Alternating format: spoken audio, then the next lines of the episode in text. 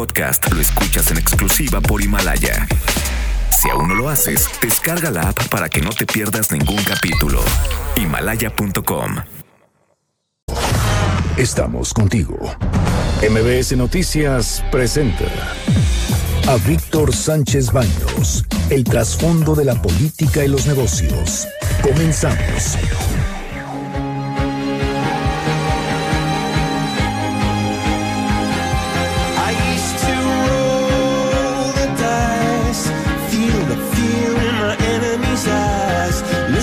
The crowd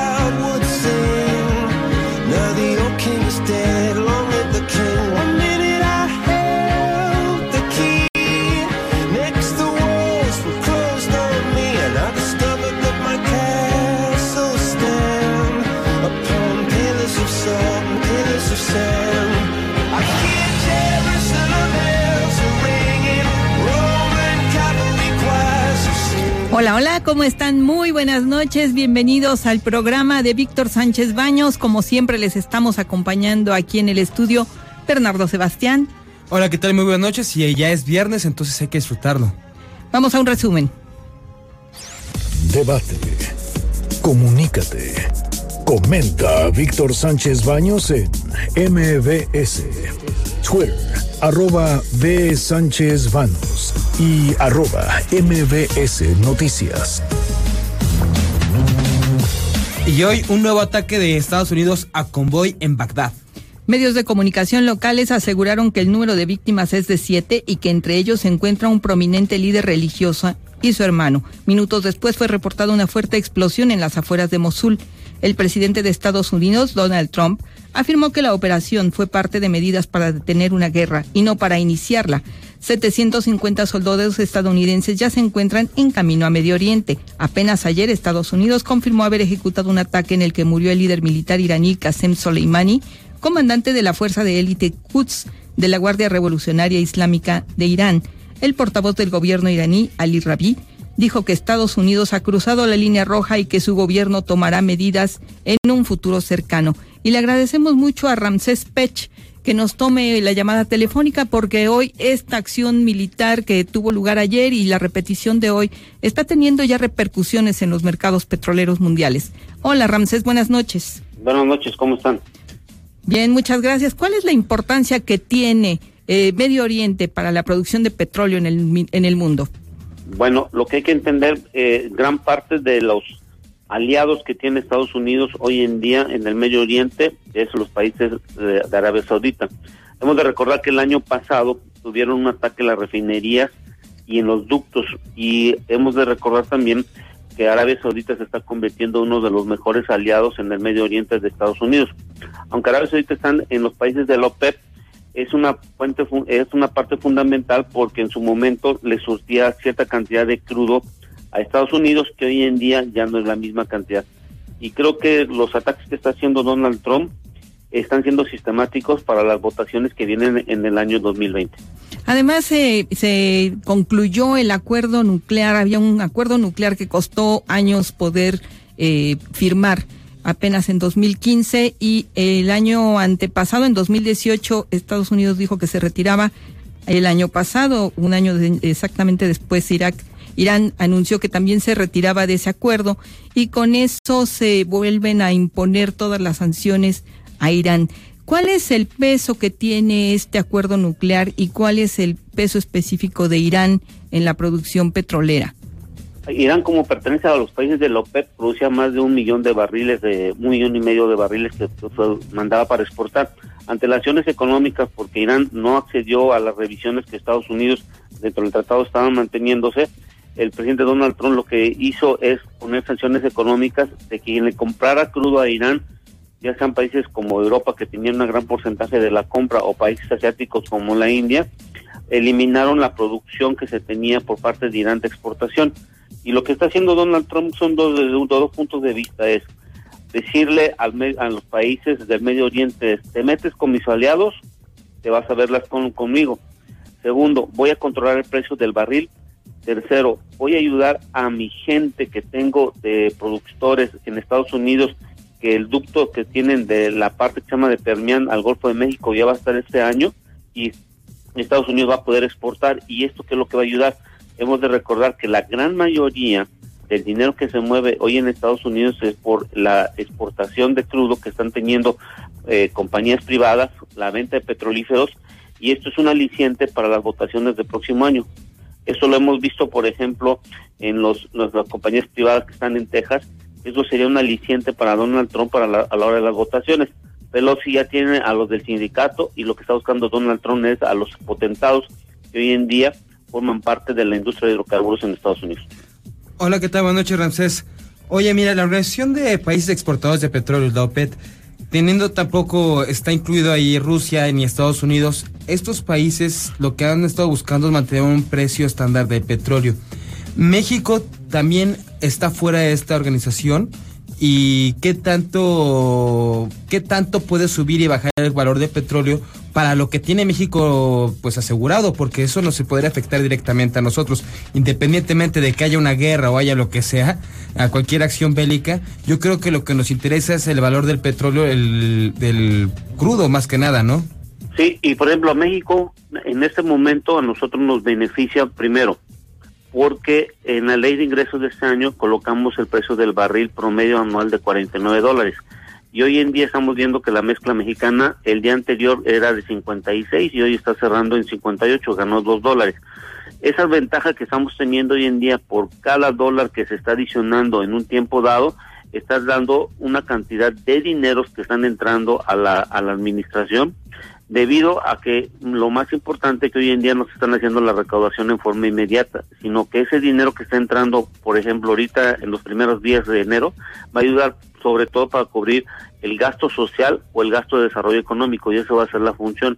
Y otra cosa importante, a partir de este día 3 de enero que estamos teniendo, Donald Trump nos acaba de poner otra disyuntiva, y eso hay que visualizarlo en el corto plazo. Es decir, ¿qué nos conviene más? ¿Exportar o mandar el crudo a refinar? Esa es la pregunta que hoy la administración se tiene que hacer a partir del día lunes que se vuelvan a abrir los mercados, si el precio del barril se mantiene entre los 68 y 70 dólares, porque si se mantiene en ese valor, creo que lo más importante sería en este momento exportar ante la falta de recursos que tenemos al inicio del año. En este caso, eh, tú estás señalándonos que este dinero que nos va a llegar fuera de lo que está presupuestado, tenemos una, un precio que se fijó en el presupuesto. Todo lo que llega de, de precio extra, digamos, si llega ya están 58 dólares, ¿qué es lo que pasa con esos recursos? ¿A dónde se pueden destinar si no están ya etiquetados? Tenemos un extra. Sí, esa es la pregunta y creo que hoy en día el secretario de Hacienda se tendría que estar realizando los próximos 30 días que vamos a tener estas variaciones de precio porque esta cuestión que vamos a ver no va a tardar, mm, no debe pasar más del 15 de febrero porque ya empiezan lo del juicio político de Donald Trump, vemos lo del TEMEC y bueno, eso es, un- eso es una, le llamo yo, es una porreada de mano que dio eh, Donald Trump al, al mundo diciéndole estas son las condiciones y esto es lo que vamos a hacer a partir del año 2020 que vienen las votaciones. Entonces lo que tenemos que ir viendo nosotros como, como México es aprovechar este momento, aunque no nos afecta bélicamente, pero en cuestiones de ingresos nos ayuda. Y al consumidor en la parte de los combustibles nos beneficia a nosotros porque automáticamente dejamos pagar eh, eh, tan altos porque se aplica el estímulo ante el este incremento de precios. Oye, Ramses, eh, ¿cuántos barriles tiene pensado o previsto México que va, que va a producir este año? Para que más o menos nosotros vayamos haciéndonos una idea de cuánto podría ser este eh, excedente petrolero. Porque lo mismo vimos en el 2002 cuando fue lo del 9-11 en septiembre, que también el petróleo después de, eso, de ese suceso se disparó hasta por encima de los 100, do- 100 dólares por barril y casualmente en México no se pudo ver nada de eso. O sea, fue mucho lo que entró de excedente y ya no se sabe qué pasó con ello. Bueno, lo que hay que eh, establecer es que en la ley de ingresos, en la producción de nuestro país va a estar más o menos en un millón novecientos cincuenta y un barriles el promedio anualizado. Es decir, la producción diaria debe mantenerse en, esa, en ese rubro. Hoy en día en México estamos produciendo alrededor de un millón setecientos. Es decir, que nos faltarían 150 mil barriles para llegar a, lo- a la meta establecida, más de 200 mil barriles para llegar a la meta establecida. Lo importante y creo que lo más sustancial de todo esto es ver cómo Pemex y las compañías privadas pueden llegar a ese nivel de producción en función del precio del barril que se está teniendo hoy en día. Pero lo otro importante que no hay que perder la visualización es que en el 2020 lo que está haciendo Donald Trump es que hoy en día eh, Estados Unidos exporta 3 millones de barriles diarios y, y la tendencia es exportar hasta 6 millones de barriles diarios a final del 2020. ¿Por qué? Porque el crudo de Estados Unidos es un crudo men- que tiene casi a veces 0% de azufre y llega hasta un valor de 0.5%. El crudo maya que tenemos nosotros está entre 3.4 y 3.8%. Esas son las características que tenemos que ver en, nuestro país para mejorar la mezcla mexicana, eliminando el azufre, viendo las nuevas condicionantes que se están poniendo sobre la calidad del crudo que se necesita a nivel mundial. Ramses, y también, bueno, considerando que Estados Unidos es el mayor productor de petróleo, pero ellos lo exportan todo porque no sé en realidad como aquí en México que es una empresa casi casi paraestatal, sino son varias privadas. Estados Unidos también es el principal comprador o importador de petróleo.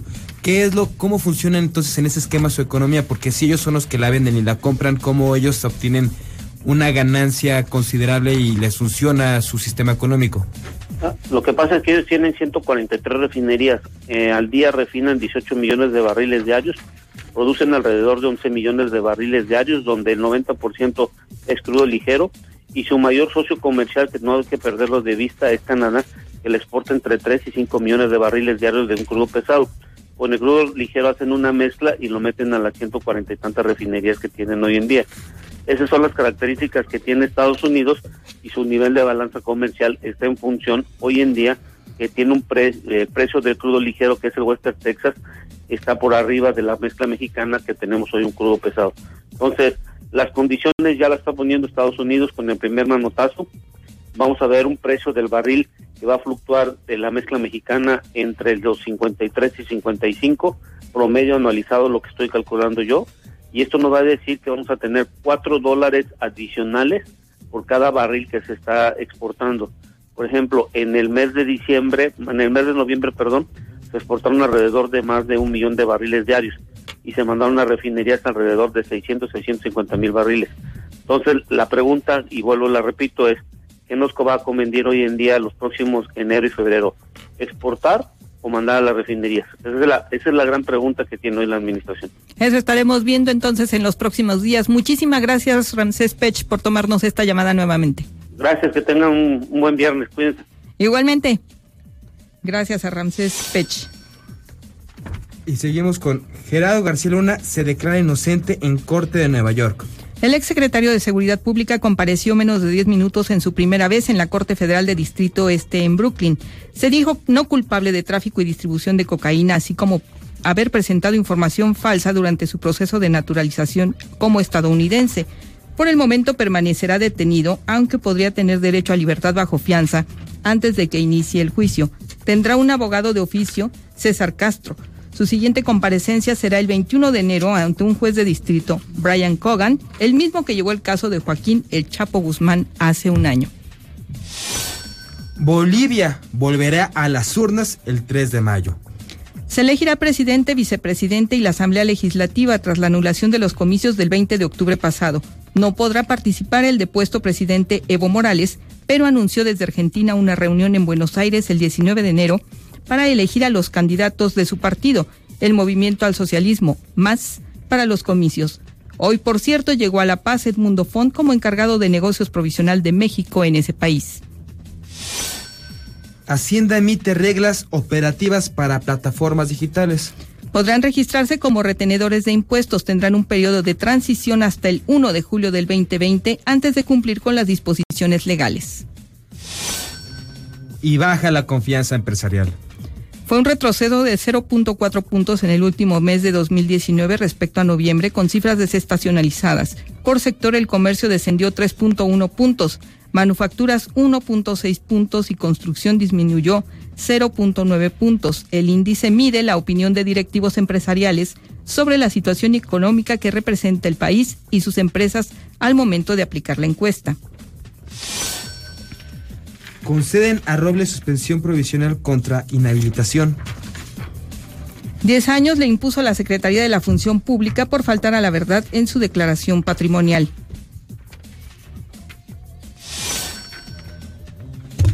ampara a, pre- a presunto autor intelectual de agresión a, saxo- a saxofonista. El juez federal cuarto de distrito en Oaxaca concedió un amparo contra cualquier orden de aprehensión en perjuicio del exdiputado y empresario priista Juan Antonio Viera Carrizal. La familia de María Elena Ríos Ortiz, quien fue agredida con ácido sulfúrico, exigió a las autoridades estatales actuar con rectitud. Y vamos con en línea telefónica con Juan Manuel García. Él está en el C5, director del C5, y el tema fue esa alerta sísmica que no fue, que no hubo, gracias a Dios, y temblor, pero que sí hubo mucho susto para la población. Buenas noches, Juan Manuel García, buenas noches. Buenas noches. Muchas gracias por tomar nuestra llamada. Hoy tuvimos una alerta sísmica fallida. Hubo, hubo un problema en el C5, ¿verdad? Es correcto, Carmen. Este, te comento, estábamos realizando pruebas en, en anticipación al, al simulacro del próximo día 20 de enero y en la prueba de las 19 horas con 19 minutos eh, iniciamos la, la batería de pruebas de, ese, de esa hora que consiste en el envío de archivos sin audio a los 13.337 postes del sistema. Eh, ese envío se divide en grupos y uno de los grupos, que estaba conformado por 900 postes, no se encontraba debidamente configurado y en lugar de tomar este ar- archivo sin audio que, que lo enviamos porque nos permite verificar el adecuado eh, funcionamiento del altavoz y el tiempo de respuesta, en lugar de reproducir el, el archivo sin audio, se reprodujo el sonido de alerta sísmica.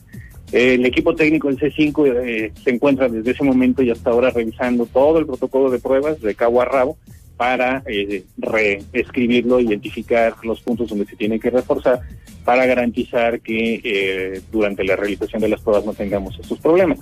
Y obviamente, hasta que no podamos eh, garantizar eso, las pruebas las tenemos suspendidas. Lo que no significa que el sistema de alertamiento sísmico no esté funcionando, está funcionando este, si ocurre un sismo, el eh, alertamiento sonará. Buenas noches, Juan Ala Bernardo. Oye, a muchos de nosotros nos preocupa que no que falle que suene, sino que cuando tiemble no suene. ¿Qué tanta la probabilidad y cómo podría, cómo ustedes lo, lo prevén y le- se previenen y hacen que esto no pase? Sí, de hecho, eh, justamente para garantizar lo anterior es que se realizan estas pruebas eh, de manera cotidiana. Este, te puedo comentar que el, el- el envío de la señal es un asunto que lleva ya mucho tiempo este, probado y operando, que pueden tener la pueden tener la certeza de que en conjunto el sistema va a funcionar. Nosotros lo que hacemos con este con este tipo de pruebas es garantizar que los nuevos postes que estamos modificando este, a la nueva tecnología este, estén eh, operando siempre de manera correcta e identificar preventivamente los que pudieran tener algún tipo de falla. Pero el sistema como tal, la, la detonación que nosotros llamamos, eso está eh, ha estado funcionando y ha, y ha funcionado de manera correcta este, pues ya hace bastante tiempo en la ciudad. El año pasado que hubo el macrosimulacro, hubo fallas en como 490, algo así, eh, alertas, ¿no? 467, si mal no recuerdo, pero sí, efectivamente, alrededor entre 400 y 500. ¿Ya se ha subsanado? ¿Qué tal, qué tal va el avance en la corrección de todas las alertas que no tenían sonido? Pues parte del parte del, del, del tema es justamente ese. Estamos cambiando todos los altavoces este, de eh, la vieja tecnología analógica a tecnología IP. Hemos hecho eh, cambios de más de 5.000 altavoces en esta administración para garantizarlo. De hecho, el último número que tenemos de eh, altavoces en fallas es de 198. Obviamente el compromiso con este con la ciudadanía es en la, en la medida de lo posible todos estén operando antes del simulacro del 20 y, que, y poder mantenerlos operando de manera correcta durante todo el año. Estamos hablando con Juan Manuel García Ortegón, director del C5. Y por cierto, ¿a qué hora va a ser ese macrosimulacro? De hecho, tenemos tenemos una, una eh, presentación con medios el 9 de enero, Ajá. donde se va a hacer una donde se va a hacer eh, una conferencia de prensa de manera coordinada con eh, Protección Civil Federal y con este, la Secretaría de Gestión Integral de Riesgos de la Ciudad de México y todas las demás áreas involucradas, donde se darán los detalles de horario, eh, protocolo, las áreas que van a intervenir, etcétera. Juan Manuel, una última pregunta. Eh, la vez que tembló en 2017 en los límites de Puebla y Morelos, ahí no había ningún sensor sísmico. ¿Se van a instalar en esas zonas o en nuevas áreas para que tengamos los capitalinos alerta sísmica desde otros puntos? Claro, de hecho, de hecho sí había, pero justamente la, eh, la, hay pocos sensores en la en la zona de en las zonas que comentas en el estado de Morelos y el estado de Puebla y justamente la lógica de que haya pocos sensores es que la alerta sísmica por su naturaleza funciona eh, con un mínimo de distancia entre el epicentro del sismo y las ciudades que se alertan. Eh, cuando ocurren en zonas tan cercanas, el epicentro ocurre en una zona tan cercana de las zonas potencialmente afectadas, la utilidad de la alerta disminuye, Mm. porque, digamos, la alerta funciona por la diferencia entre la diferencia de velocidad entre la propagación de las de las ondas sísmicas que, que se propagan a, velocidades eh, relativamente cercanas a la del sonido y la transmisión de las señales red de radio que se propagan a velocidades cercanas a la velocidad de la luz. Entonces, cuando hay distancias de más de 200 kilómetros, la, la, este, la alerta es muy útil en ese sentido, pero cuando el epicentro está muy cerca, como fue el caso de- del, del, del sismo de 2000, del 19, del 19 de septiembre de 2017, que como recuerdan eh, ocurrió en, en, el, en, el, en el suroriente del estado de Morelos, este, la distancia es tan corta, a la, en este caso la Ciudad de México, que la utilidad es limitada, incluso si se eh, puebla esa zona con más sensores. Pero lo que sí te puedo comentar es que si hay sensores en Morelos, si hay sensores en Puebla. Eh, la naturaleza misma del funcionamiento de la alerta sísmica hace que eh, sea muy difícil alertar de manera oportuna en el caso de un temblor que ocurre con un epicentro tan cercano a la Ciudad de México. Ok, pues esperaremos a que la tecnología avance y mejore y que se pueda contar con un sistema ma- mucho más rápido. Juan Manuel, muchísimas gracias por tomarnos esta llamada. A ustedes, estamos al lado. Muy buenas noches. Juan Manuel García Ortegón, director del C5 sobre la activación de la alerta sísmica este día. Y vamos al comentario de Fernando Gómez Suárez, analista de temas aeronáuticos.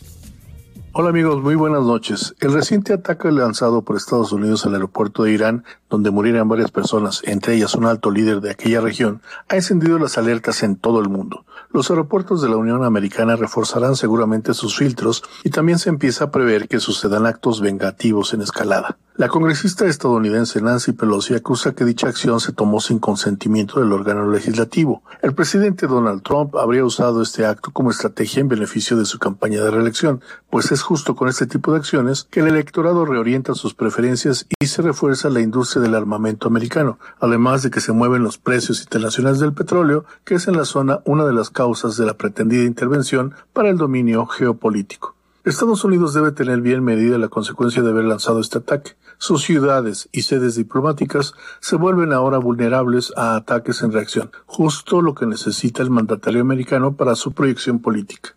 Los aeropuertos mexicanos también deberán ser reforzados por cuanto al tráfico de personas que pudieran pasar a Estados Unidos vía nuestro país. Ese es el reto ahora para la actual administración, colaborar en ese sentido a fin de impedir atentados o actos terroristas como ya sucedió en aquel fatídico 11 de septiembre. El punto es, ¿hasta qué grado debemos colaborar? Habrá ahora sí la ejecución de aquel plan Mérida, que incluía destacar agentes estadounidenses armados dentro de los aeropuertos mexicanos. ¿Cuánto se requerirá para esta tarea? En aquel entonces fueron 25 mil millones de dólares y los pagamos los viajeros. Les invito a hacer cuentas. Buenas noches.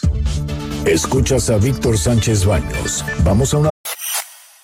Secretaría de Gobernación. Gobierno de México. Facebook, Instagram y LinkedIn. Víctor Sánchez Baños. Tu voz se escucha en la radio. Ahora vamos con el dato útil. A pesar de ser una tradición pagana de origen europeo, la rosca de reyes llegó a México en el siglo XVI desde España. Actualmente en México se venden más de 2 millones de piezas todos los años durante el 5 y 6 de enero.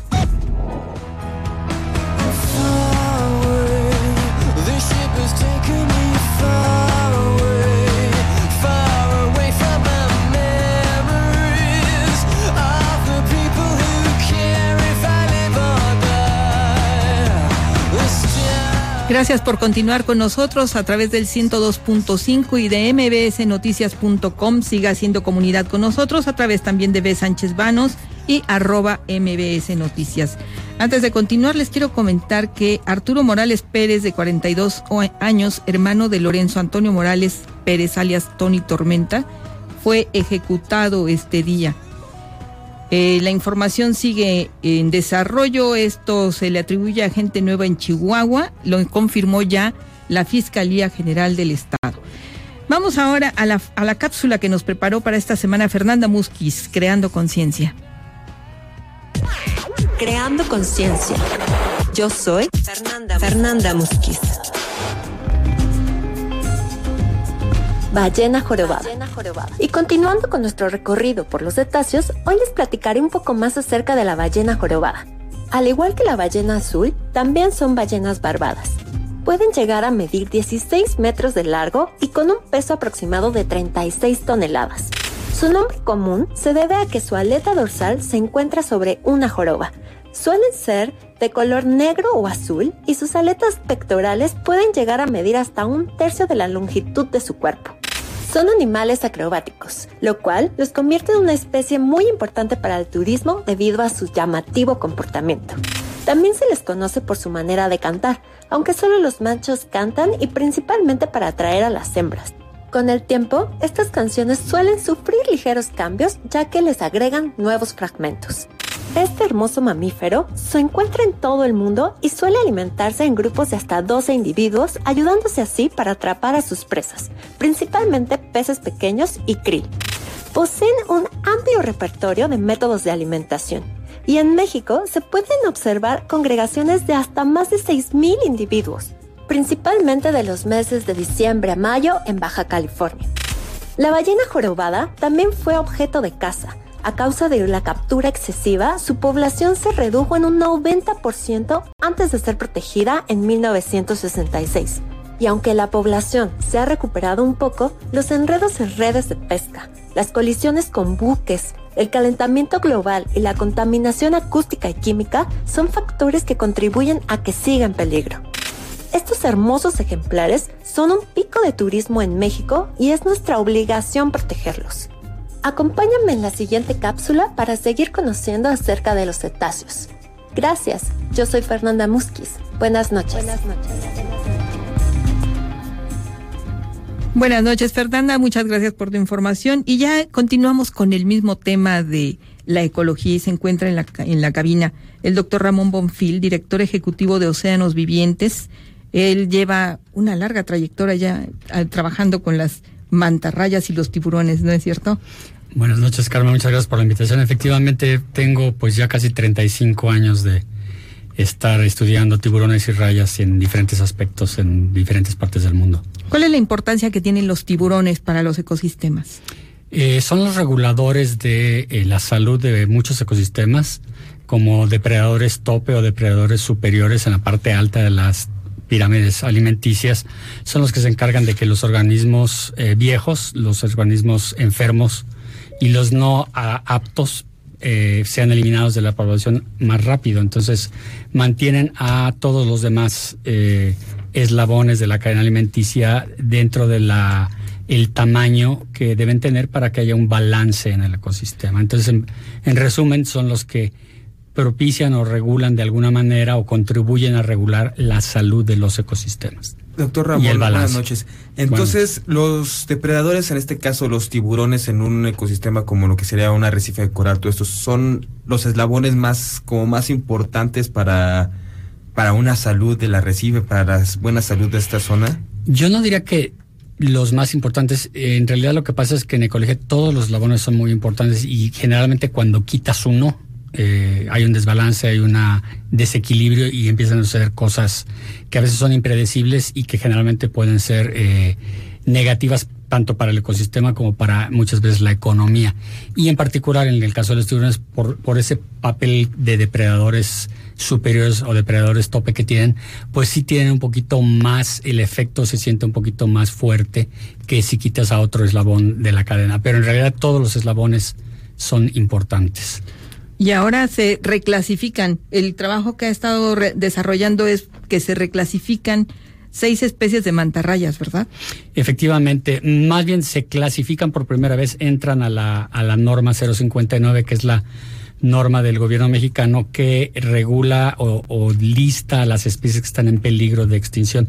Entonces, más el trabajo que yo realicé eh, por parte de Océanos Vivientes y de Codemar el año pasado, bueno, ya es el año antepasado, en 2018, eh, entraron por primera vez seis especies de mantarrayas y rayas diablo a esta norma 059 y dos especies de pez sierra que ya estaban en la norma fueron reclasificadas y pasaron de ser amenazadas a ser ahora consideradas como debe ser especies en peligro de extinción, lo cual quiere decir que están mm, en peor situación de lo que se creía.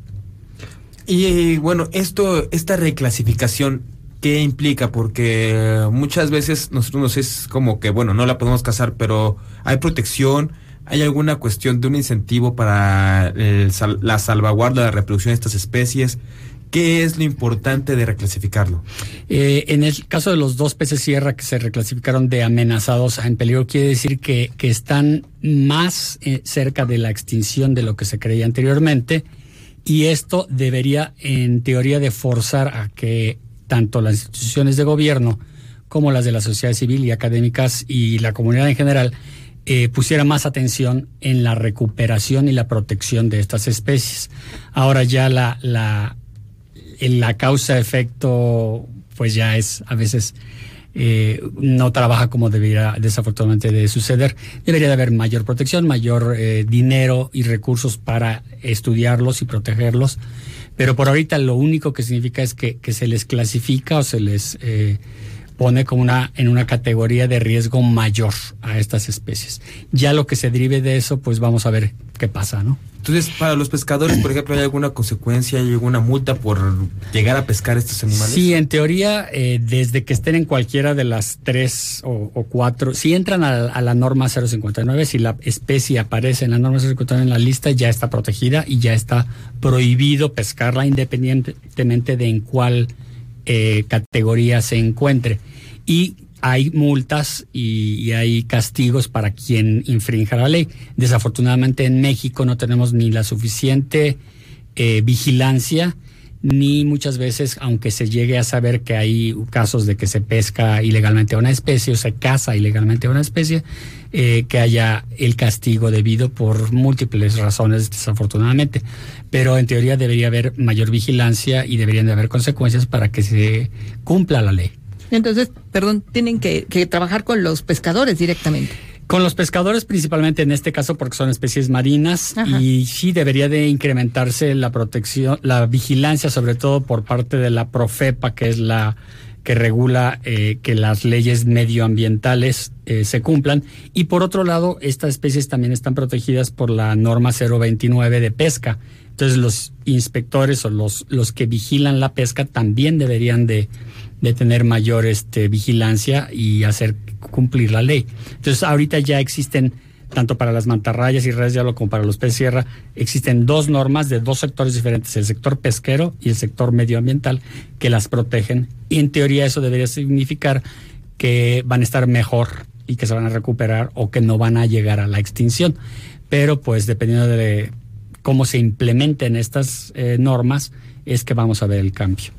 Por ejemplo, de la vaquita marina sabemos que dis, nos han dicho que quedan como unos entre 6 y 20 ejemplares, es, es muy difícil. Eh, en el caso de, digamos, del, del tiburón sierra, ¿sabemos cuántos hay? ¿Hay muchos, pocos? No, eh, Océanos Vivientes está trabajando desde hace cuatro años precisamente en ese tema. Somos la única in, in, institución en el país que estamos eh, abocándonos a estudiar la situación de los peces sierra. Y hasta ahorita tenemos con seguridad un organismo que está resguardado en el acuario de Veracruz, pero uno. los estudios, uno solo, y está protegido en el acuario de Veracruz, pero ya tenemos evidencia científica de que existen más organismos en algunas uh, partes de Campeche, de Veracruz y de Quintana Roo. Todavía no los hemos localizado, pero tenemos el ADN de estos organismos que lo hemos recuperado del agua. Entonces, estamos, tenemos la seguridad de que existen. No sabemos cuántos, ni, ni exactamente en dónde, pero la, el siguiente paso para nosotros es ir a esas áreas a ya pescarlos y capturarlos y poderlos marcar con rastreadores satelitales para comenzar a realizar los estudios ecológicos que nos permitan tener la base científica para hacer una, un programa de recuperación de las especies. De qué hay, hay, no sabemos ni cuántos, ni dónde, pero seguramente son muy pocos. ¿Al año cuánto le costará a México esta reclasificación? Porque obviamente debe tener un costo, un precio. Eh, la, el, el, hacer la reclasificación realmente cuesta muy poco. Por ejemplo, yo como organización eh, medioambientalista realicé el estudio técnico me costó a mí, no le costó al gobierno, no le costó a México. Y eh, mi organización, Océanos Vivientes y Codemar, fuimos los que pagamos los costos de esto. Se sometió el estudio a consideración de la Semarnat y fue aprobado. Entonces el cambio se dio sin mayor costo para la Semarnat, más que alguna reunión que haya tenido que hacer con las personas o los comités que examinan o evalúan estas, eh, estos documentos técnicos y dicen sí, se aprueba o no, no se aprueba. Pero se requieren apoyos para seguir haciendo investigación. Ahora, los apoyos, antes desafortunadamente ya no, ahora ya no hay, antes había uh, algunos apoyos con un programa que se llama el programa PROCER para las especies en riesgo. Eso desapareció hace tres años y ahorita ya, desde hace tres años ya no hay apoyos. Mi proyecto en particular está sufriendo el problema de que desde hace tres años ya no tenemos ningún apoyo del gobierno. Conseguí yo apoyos por el fuera por el extranjero, que también se acaban este año. Entonces, a partir del año que entra, realmente no sé cómo vamos a, seguir los, los estudios que necesitamos continuar para los peces sierra, para mantarrayas y para otras especies, porque ya estamos este, pues, llegando a, al límite de nuestros recursos. Doctor, ¿dónde lo ubican para que puedan acercarse a alguna organización que tenga interés en apoyarle? Océanos Vivientes tiene una página web que es oceanosvivientes.org. Es una palabra corrida, oceanosvivientes.org. Eh, ahí está nuestra página web y también en Facebook estamos como Proyecto Pristis México, también una palabra corrida. Y ahí nos pueden contactar y si quieren hacer donaciones, si pueden este, ayudar de cualquier manera, con mucho gusto recibiremos todo el apoyo que sea necesario. Le agradecemos mucho que nos haya acompañado aquí, doctor Ramón Bonfil, director ejecutivo de Océanos Vivientes, para platicar acerca de la importancia del pez sierra. Muchas gracias a ustedes. Gracias, buenas noches. Y vamos al comentario de Jorge Gordillo. Gracias, Carmen. Buenas noches. Aquí mis comentarios del día de hoy. Los mercados, después de haber empezado el año, el año positivos, con un buen ánimo sobre las expectativas que hay, se han mejorado a nivel global, la posible avances en las negociaciones comerciales entre Estados Unidos y China retrocedieron, tomaron utilidades después del evento militar que observamos en la madrugada. Como saben, un militar importante del gobierno iraní fue muerto después de un ataque que se dio en el aeropuerto de Bagdad y se le atribuye o se le atribuye al presidente Trump la decisión de este ataque. Entonces, todo el mercado financiero está pendiente sobre qué reacción pueda tener el gobierno iraní, que ha prometido venganza, y qué tanto sea su reacción o qué tan pronto sea, es como será o como seguiremos viendo la repercusión en los mercados financieros en los próximos días. Normalmente este tipo de eventos son temporales para los mercados financieros, pero si se profundizan en cuanto a la tensión, eh, podrían terminar rompiendo esta buena racha o este buen rally de los, al inicio de los mercados. Por lo pronto, el peso mexicano puede haber casi alcanzado los 18.80 pesos por dólar de bancario. Por momentos regresó a niveles de 19 pesos por dólar y eh, la mayoría de las bolsas de valores en el mundo observaron contracciones. Los bonos los activos financieros que son normalmente denominados de refugio observaron las mejores ganancias. Vimos una buena eh, subida en el precio del oro y el precio del petróleo, en el precio de los bonos gubernamentales de largo plazo en Estados Unidos. Entonces vamos a estar muy atentos a lo que suceda a inicios de la próxima semana. Que tengan buen fin de semana. Buenas noches. Escuchas a Víctor Sánchez Baños. Vamos a una pausa y continuamos. Transmitiendo 24 horas al día. Desde Mariano Escobedo, 532, Ciudad de México, 180.000 watts de potencia. XH, S 102.5, frecuencia modulada. MVS 102.5 FM. 5% de bonificación en monedero. Debate. Comunícate. Comenta a Víctor Sánchez Baños en MVS. Twitter, arroba B. Sánchez Vanos y arroba MVS Noticias. Ya regresamos con el dato inútil. Apenas en enero de 2019, México rompió el récord Guinness de la rosca de reyes más grande del mundo con 2.060 metros. El anterior récord se impuso en Suiza con 973 metros.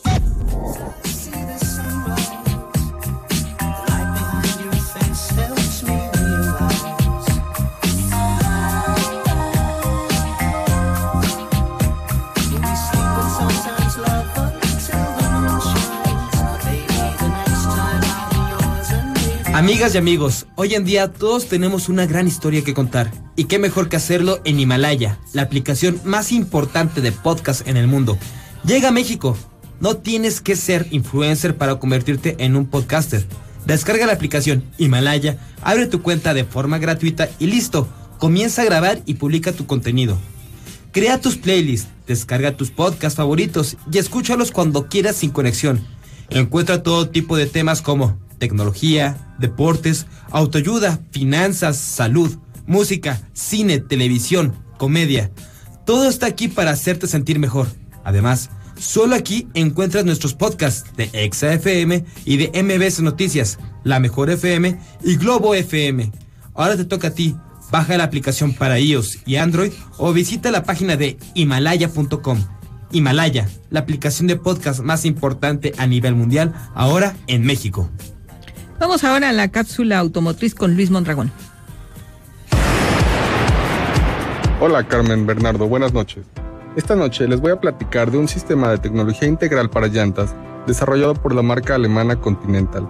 Este desarrollo, llamado ContiCare, es una estructura que reemplaza el RIN con múltiples sensores que en cada giro generan y evalúan datos de desgaste, temperatura, presión y posibles daños de la llanta.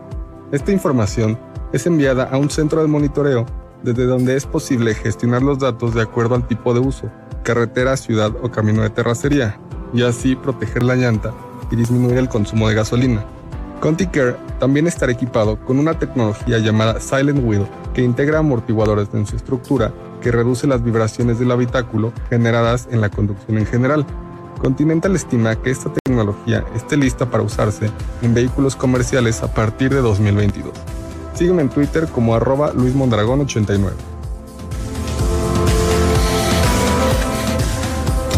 Gracias por continuar con nosotros. Sigan haciendo comunidad a través de arroba Sánchez Vano, B. Sánchez Vanos y arroba MBS Noticias. Y ya está en la cabina Arturo Trejo, historiador, autor de Crónicas de Banqueta. Y hoy nos viene a platicar. Empecemos por lo más próximo. El Día de Reyes. ¿Ya tienes tu rosca y todo? Ya está, está lista. ¿De qué será? No, de la las de nata, de pastor, ¿no? No, no, no, me inclino más hacia la tradicional. Perfecto. Cuéntanos de esta tradición de eh, la rosca de Reyes a propósito de la llegada de los Reyes Magos. Mira, eh, esto es más este igual como de, de la parte hispano parlante, Latinoamérica, la, la rosca, ¿no? Porque bueno, se- será el con la llegada de los Reyes Magos, que es bueno también el, los magos que llegan de Oriente para traer- llevarle regalos al, al niño Dios. Este, pues bueno, ya después en, en- México precisamente se, se llega la, la rosca o el roscón de Reyes, ¿no? Que es en, en España el, el- roscón y, aquí la, rosca de Reyes. Pero como esa tradición, porque la rosca significa lo que es el, el- pues esta parte, ¿no? De, bíblica, que es la corona del rey mago, este, cada parte de los dulces que, que lleva arriba el- estos, este, El ate y... Es que supuestamente todo tiene un simbolismo, Sí. ¿no? Eh, desde porque era como la, los dátiles, que es ese fruto que se da en el desierto, el ate, que es ese, es ese dulce que se tiene para también que no se echa a perder y que puedes tú transportar durante largos periodos sin necesidad de refrigerarlo. Entonces yo creo que la rosca de reyes, más que un, un como para conmemorar una época, era para remembrar sí. un, un anterior, un, un hecho, ¿no? Es la significación misma. O sea, es la, es la parte, eh, la misma significación, pero llevada hacia, hacia el tradicional pan, ¿no? Porque es también eh, esta vez de lo que platicábamos de Herodes, que al niño lo anda buscando, este niño se esconde dentro del pan y, y- el cuchillo representaba la malicia de que cortarlo y quién lo iba a encontrar, ¿no? La cuestión es no encontrarlo porque Herodes lo quería matar, ¿no? Y, y es por eso que se, se hace esa escenificación, ¿no? Que es lo que trata la, la rosca de Reyes. de- y ya cuando te toca el niño. ¿Y por qué se, y por qué de cuando partes la el Epifanía. niño vienen los tamales? ¿Por qué se viene el día de la Candelaria? Eh, ¿Cuál sí, cuál es la, la vinculación que Esto es, hay? eh, el origen es, es la epifanía, ¿no? De- del descubrimiento del niño. Y entonces ya quien, quien lo descubre, quien lo parte y se queda con el niño, ya viene la tradición eh, latina de hacer los tamales, ¿no? Que es el, el, pues aquí se conjugan también todas las este culturas y entonces eh, este lo que hace la religión pues bueno de todo para que no haya problema. Entonces yo agarro un poco de tu cultura y, la y la cristianizo no para para que que pues la religión es un gran negocio no entonces yo yo hago yo tomo parte de tu cultura y entonces eh, ustedes hacen los tamales, que era muy tradicional, porque el maíz es base de la alimentación de, del mexicano o, o del latino, ¿no? Porque todo el maíz siempre está presente en toda Latinoamérica y este hace el tamal y es como la forma de, de- de festejarlo, ¿no? Porque es la Candelaria, ¿eh? Porque es el día de la Candelaria. Eh, Esto ya es también eh, el día por antonomasia que se da en, en el calendario, ¿no? Ajá. Se, se- se- ya está puesto, ca- calendarizado y, y- y- y es este... Y este año, por cierto, va a ser bisiesto, ¿eh? Sí. Ah, este es Ah, este año es 20bisiesto. bisiesto. Tiene 29 días de febrero. Es que recayendo, y es muy buena pregunta, ¿por qué la Virgen de Candelaria? Porque, es, bueno, la primera Virgen que te- se está impuesta aquí en México es la de Guadalupe. La, que, la segunda que se quiso imponer y que se dijo que fue la guerra de las vírgenes en esa guerra de, de independencia era la Virgen de los Remedios. ¿Por qué no se le da el lugar a la Virgen de los Remedios? Y por qué es que la Virgen de la Candelaria, que en realidad... Eh, Ella eh, tenía el, el- como el, el privilegio de ser, ¿no? La número uno, pero pues este España vino a, a imponer esta virgen y es la que se apareció y entonces este pues la otra quedó como el segundo término, pero ya fue así como pues, por disposiciones oficiales. La tradición, la tradición. Oye, y, y aparte de platicarnos acerca del Día de la Candelaria, lo que queríamos platicar contigo, que era nuestra, era nuestra inquietud inicial, si se acuerdan, acaba de haber alguna serie de incendios en algunos de los mercados de la Ciudad de México, en el, en el mercado de La Merced, en el de San Cosme. San Cosme, ajá. Y también en, el. Abelardo L. Rodríguez, pero nos comentabas fuera de, del aire que este, este último este mercado, Mercado.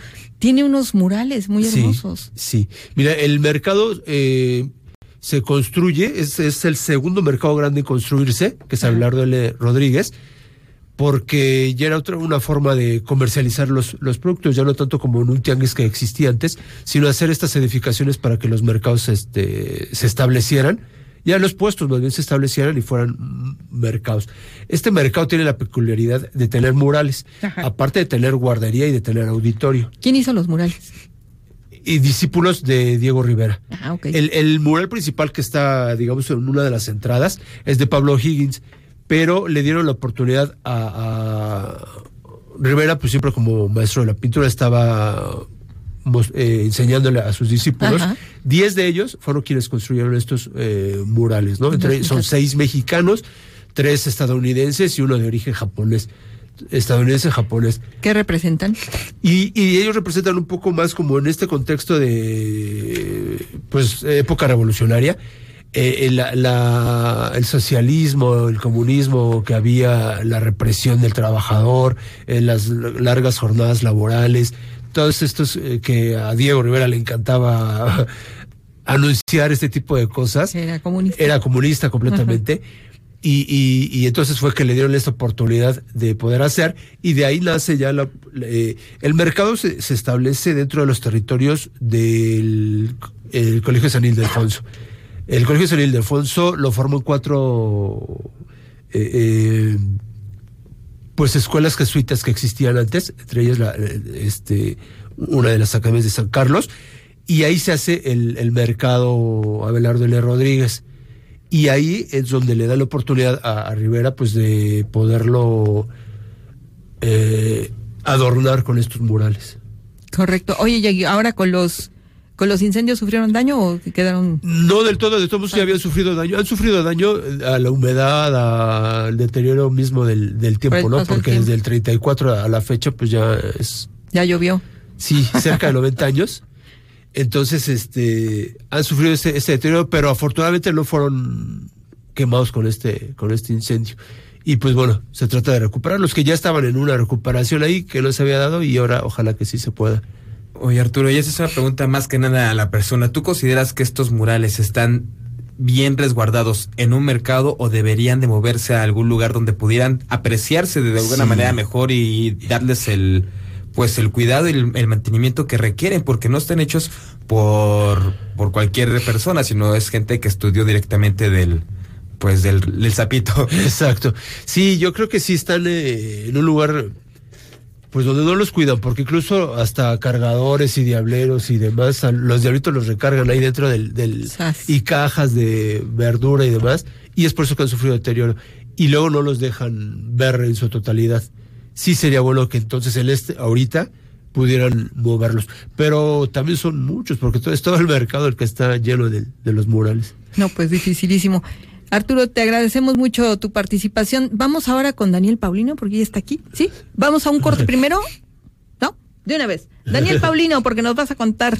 Ya viene la NFL, ¿cierto? Así es, arranca este fin de semana. Muy buenas noches, antes que nada. Arranca Buenas este fin de semana en los playoffs de la NFL, la parte final de la temporada del fútbol americano. Más allá de los salarios, que en muchos casos suelen ser multimillonarios, la NFL se encarga de realizar cierto tipo de pagos a cada uno de los jugadores de todos los equipos que clasifican a esta postemporada. Estamos hablando de que para este fin de semana que arrancan los juegos de comodines, 30 mil dólares recibirá cada jugador por, el simple hecho de participar en estos partidos. Estamos hablando de que alrededor de un millón y medio de dólares tendrán que invertir la NFL por estos ocho, eh, ocho equipos que participan este sábado y domingo en el juego de comodines.